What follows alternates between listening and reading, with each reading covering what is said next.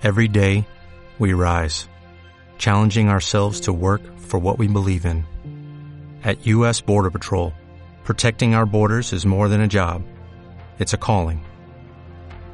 Agents answer the call, working together to keep our country and communities safe. If you're ready for a new mission, join U.S. Border Patrol and go beyond. Learn more at cbp.gov/careers. Que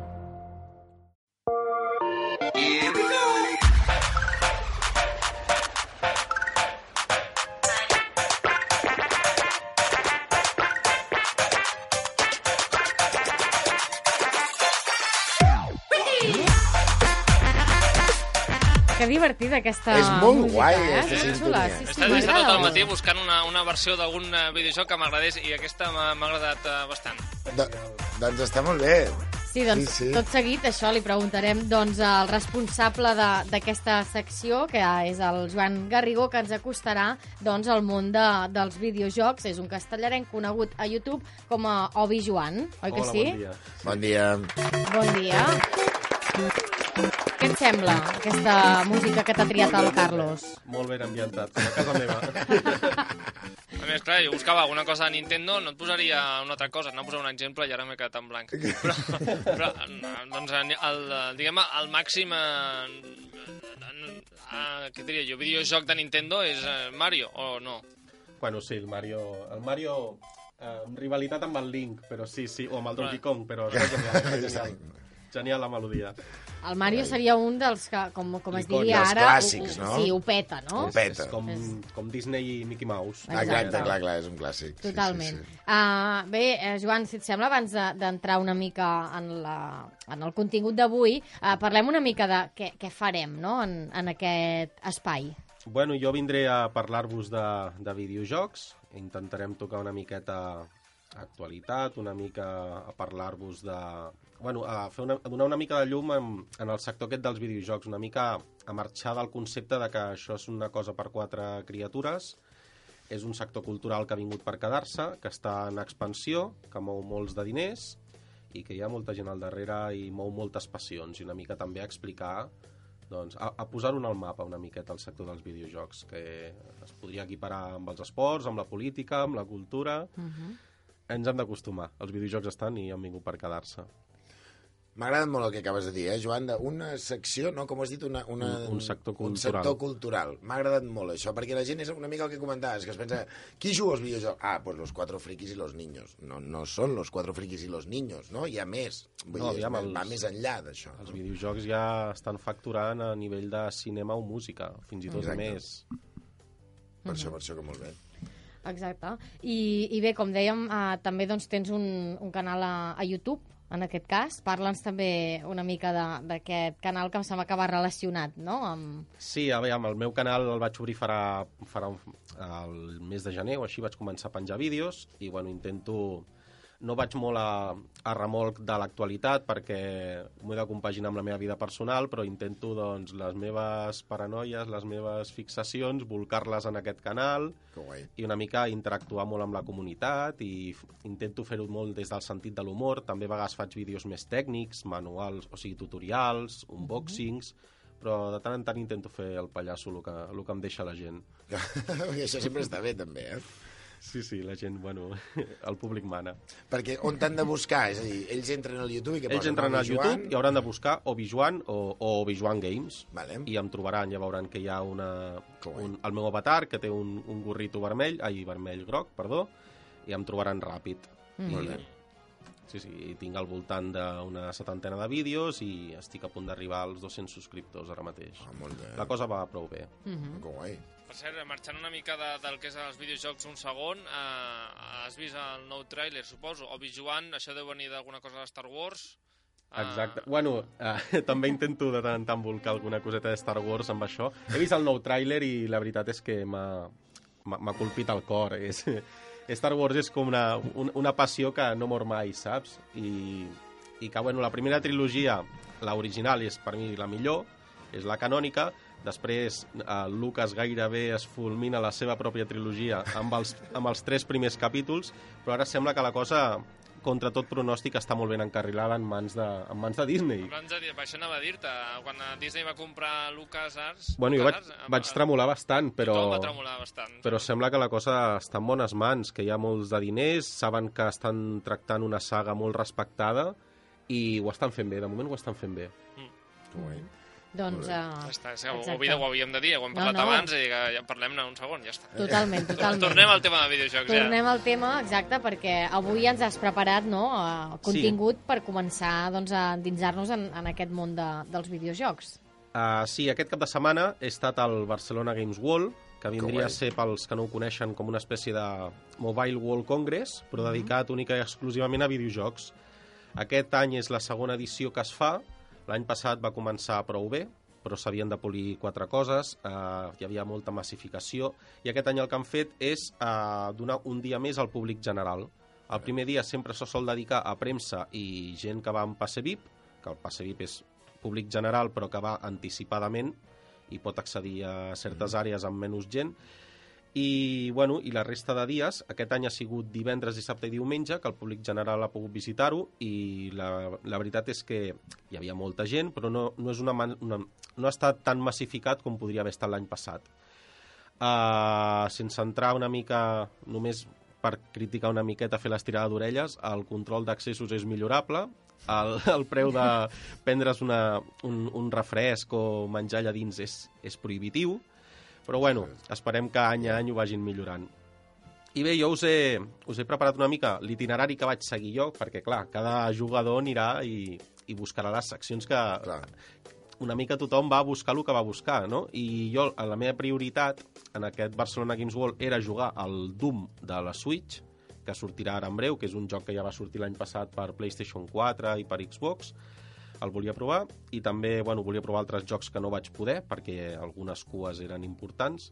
I bueno, si voleu us, us vaig explicant una miqueta Sí. pavelló a pavelló. Sí, Clar, sí, sí. perquè, eh, Joan, per, per anar un, no, en un tipus de- d'esdeveniment així, ja has d'anar una mica amb la idea de on aniràs, no? Suposo, Sí. perquè si no potser allà et Sí, pots quan- perdre o és, deu ser molt gros, no? Clar, quan, eh, és el lloc on es fan els salons del manga, els salons del còmic, i clar, és mm, molts expositors, molt de marxandatge, i sí que fan bé la gent, quan compra l'entrada, mirar-se una mica on estan els expositors Clar. que els interessen, i una mica ja vas un, amb la idea feta. Jo, si us he de dir la veritat, no vaig fer molt bé els deures, vaig anar a lo, a lo que em trobés, allà em van donar el plànol, el vaig desplegar, vaig fer una lectura I diagonal i vaig dir, vinga, anem a, anem a passejar. Uh, I bueno, vam arribar al primer pavelló, que és el dels més grans.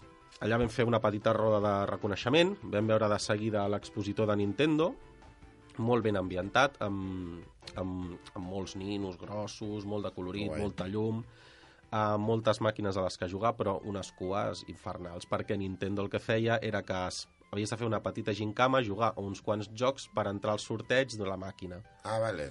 i clar, no, no vam voler, perquè molts dels jocs jo ja els tinc a casa, vaig dir, bueno, prioritzaré altres, altres jocs que, que no podré veure en breu.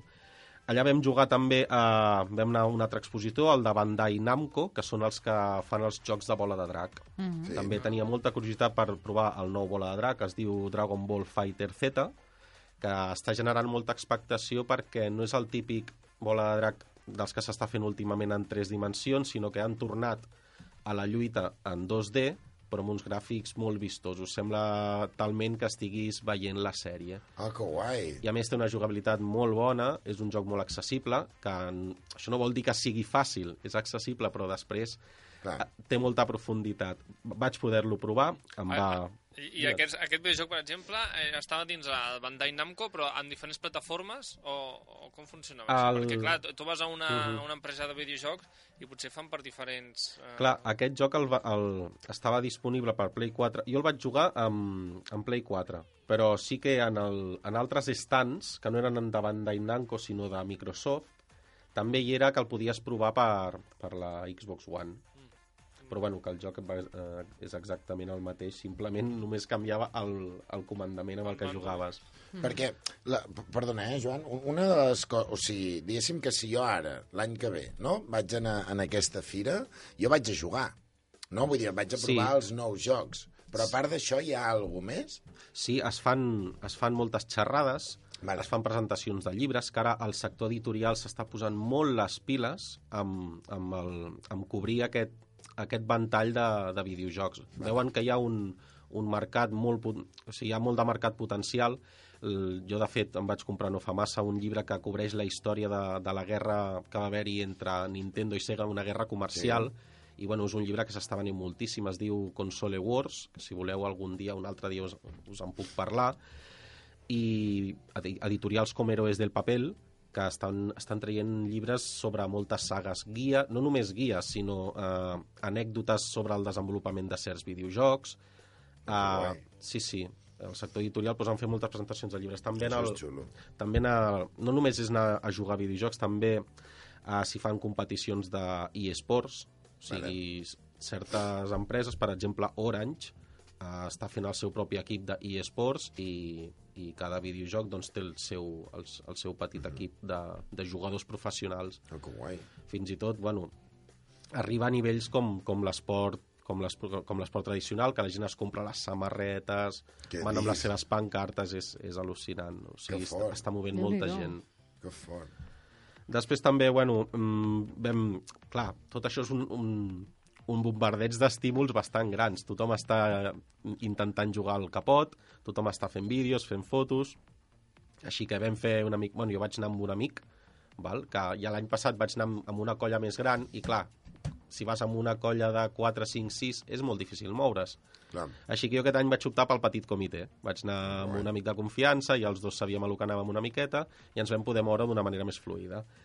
I què ens va passar? Que vam sortir a, a la plaça Univers, que es diu, que és la, el, el lloc exterior que conflueix amb la resta de pavellons, Sí. i en allà ens vam trobar el Sergi Mas, el, Ah, que bo. el periodista, que jo sempre n'he sigut molt admirador, em vaig fer una foto amb ell, Que bo. el, el tio va al·lucinar, em deia, jo no sé què està, què està fent aquesta gent, jo no entenc res del que està passant, el meu fill s'ho està passant molt bé, però jo no entenc res, només veig llumetes i sorolls i gent corrents amunt i avall, disfressada, i bueno, va ser l'anècdota una mica del dia. Que bo.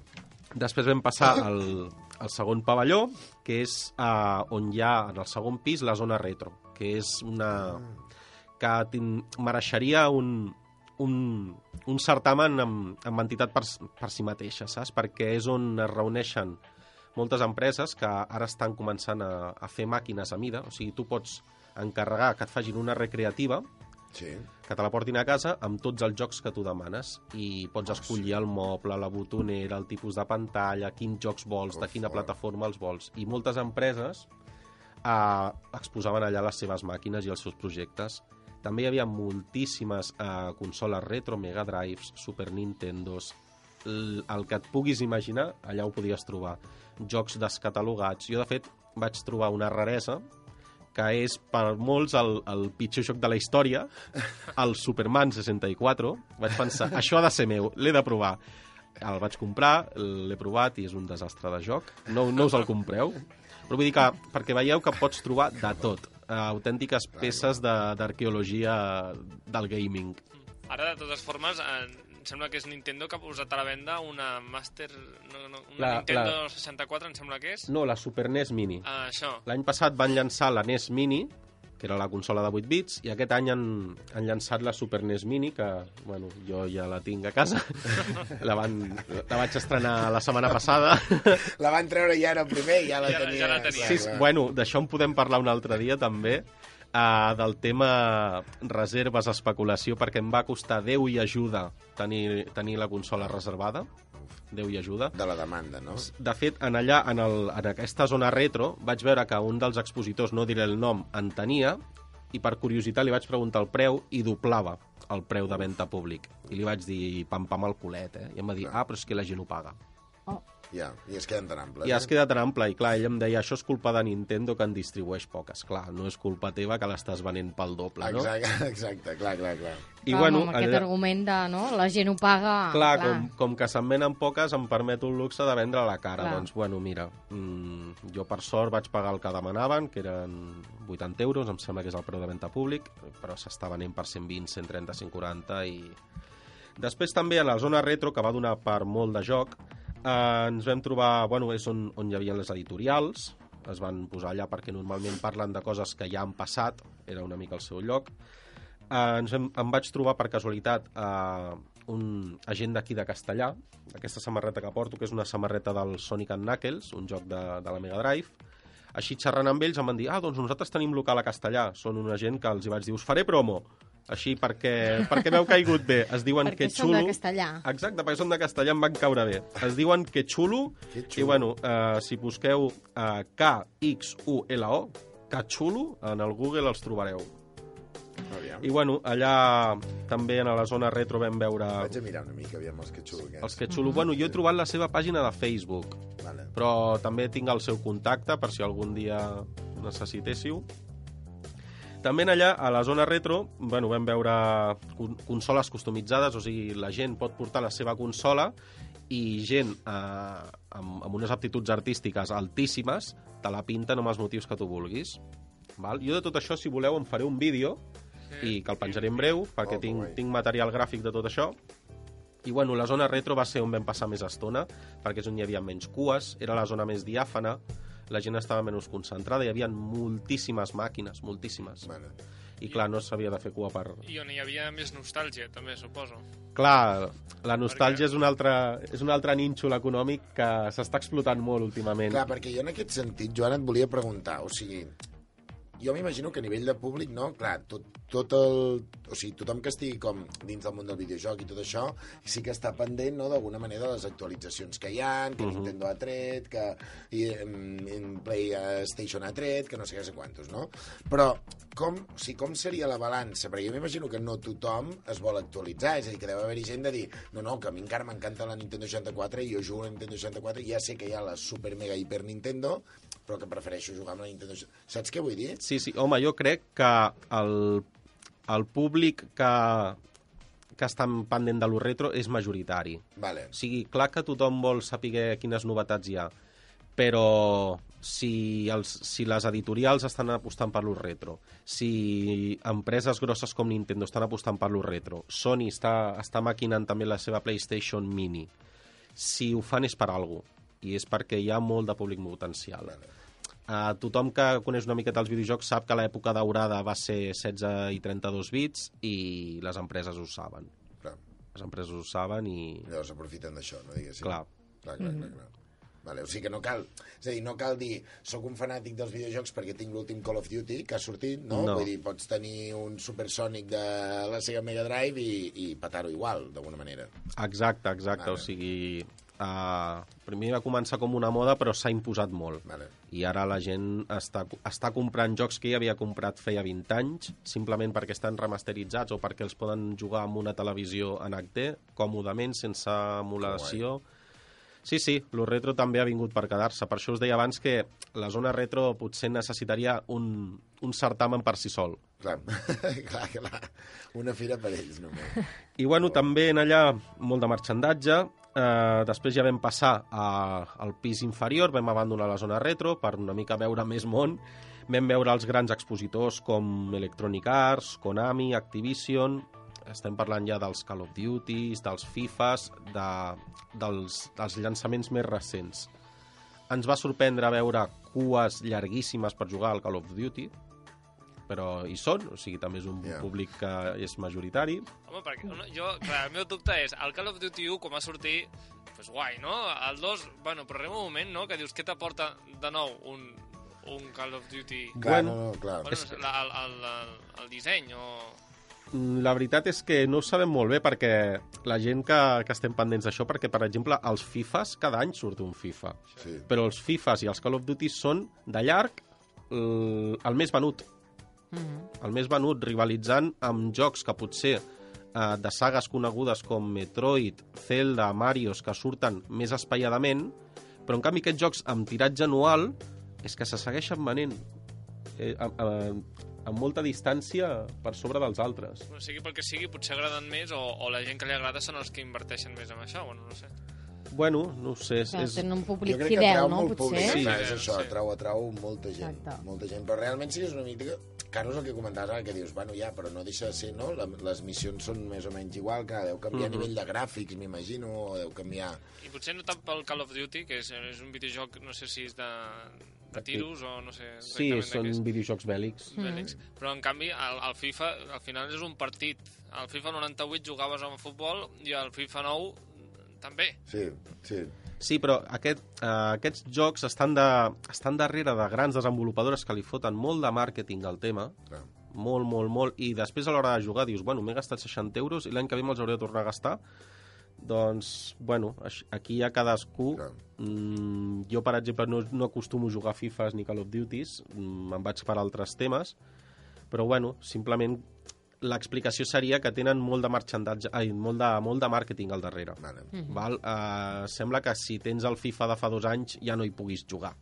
El joc segueix funcionant igual. Simplement els noms i els jugadors no són els mateixos, però els gràfics vindrien... a- La millora gràfica és, és, És és, poc petita. representativa. Vale. Mhm. Que bo. I bueno, també eh, m'agradaria destacar també eh, una iniciativa molt, molt xula que vam trobar allà en, el, en, en un dels pavellons més petits. Hi havia una empresa, bueno, és una iniciativa que es diu Videojuegos por Alimentos, val? que consisteix en que la gent portava quilos d'aliments eh, no perecederos, eh, com es diu en català? Uh, de, bueno, com més Bueno, de conserva, no?, per exacte, dir-ho d'alguna ah, manera. Exacte, que no caduquen. Arròs, llaunes, Llenties. pasta, coses així. Uh, tu portaves X quilos de, de menjar i te'ls intercanviaven per, per videojocs. O sigui, hi havia Ah, per videojocs o per accessoris, per exemple, per dir alguna cosa, ara m'ho invento, val? però per dir alguna cosa, eh, mm, tres videojocs de la Xbox doncs equivalien potser a 5 quilos d'aliments Ah, que guai. val? i tot això anava pel, pel banc d'aliments i clar, Ah, es va, es va aconseguir recopilar molts, molts, molts d'aliments perquè també la gent, doncs, bueno, mm, té ganes de, de videojocs i fins i tot les empreses eh, petites desenvolupadores i grans desenvolupadores aporten els seus jocs perquè puguin ser intercanviats per aliments. O sigui que en aquí participen grans, de, grans i petites desenvolupadores i, i els usuaris. Molt bé, una iniciativa sí. uh, solidària, no?, en aquest cas, per tant, també, també l'aplaudim i tant.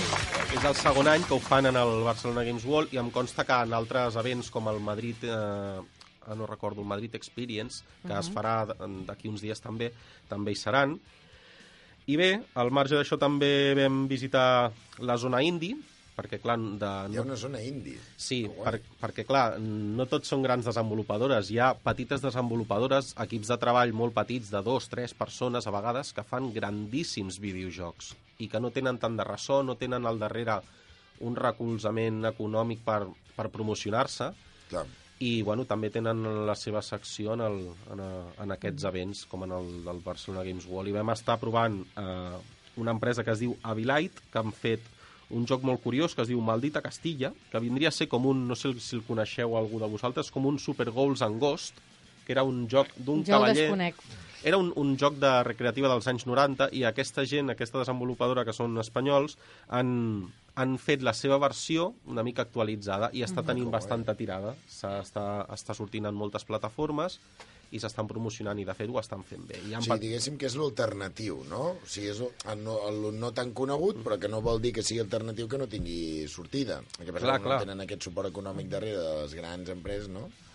Clar, és, això és- si féssim una mica el, el, el símil amb el cinema, clar, tenim la Warner Bros., tenim mm. totes aquestes gegants que fan pel·lícules de superproducció, amb, amb molts diners al darrere, però és que també hi han petits cineastes que fan joies, doncs amb els Clar. videojocs passa igual, els, els estudis in, els indis, de, o sigui, els estudis independents estan, en, estan, estan fent guai, una feina molt bona. guai. Però superbé. Doncs uh, un dia, en tot cas, eh, com que la, aquesta secció l'anirem fent doncs, al llarg de tot el curs, si et sembla, Joan, també ens Sí, pots també podem acostar, parlar de- oi? També podem Sí, eh, parlar sí. d'aquests uh, doncs, videojocs més, més alternatius. Uh, ràpidament, ens queda alguna coseta així que vulguis comentar, perquè se'ns acaba, diguem, uh, el temps de, de la secció avui, i, i si no, doncs ja tindrem ocasió doncs, Jo només et volia fer una última Sí. pregunta. Joan, més o menys de, de gent, quant, quanta gent diries que va haver-hi en aquest cap de setmana? Vale que anava escalonat, Ostres, clar, però no t'ho sabria dir, però em sembla recordar no sé, això, igual ara patino, eh, però em sembla recordar que vaig veure a no sé quina notícia que deien que havien passat unes 100 i pico mil persones en, entre els quatre dies. Som- 100 100.000 llargues. Pues són moltes, eh? Repart... Clar, això en, en total, però igual, igual patino, eh? D'alguna desena de milers de... Però molta gent, molta gent. Que guai. I Guai. experiència positiva, eh, per tant. Sí, perquè a més allà és un lloc on et pots... Jo, per exemple, em vaig trobar amb, amb seguidors del meu canal, Ah, uh, aprofites per, per reveure't amb gent que potser per, per geografia no pots veure massa sovint i dius, ah, doncs quedem i ens, ens trobem en el Barcelona Games World.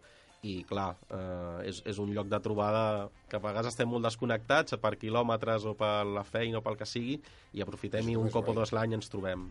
Clar, clar, clar. Doncs, uh, Joan, amb tu ens trobarem els dimarts cada 15 dies aquí a, a Mhm. Ràdio Castellà, al magazín 12, a, a partir de les 12.40, i, i bé, doncs eh, t'agraïm que avui haguem pogut Sí, sí, estrenar aquesta, aquesta nova M'he quedat secció. amb ganes de més, jo, eh? També us he de dir, jo ara estaria amb, el Joan Doncs això parlant que ha sigut molta més, informació, eh? eh? He intentat sintetitzar-ho, però... No, no, ha estat, ha estat molt bé i això doncs anirem entrant en aquest sector cultural eh, de, dels Ben videojocs. Eh? Sí, sí. Moltes gràcies, a Gràcies, Joan, Joan. i A ens veiem d'aquí a vosaltres. 15 dies. Que vagi Molt bé. bé. Que vagi bé. Gràcies. Adéu.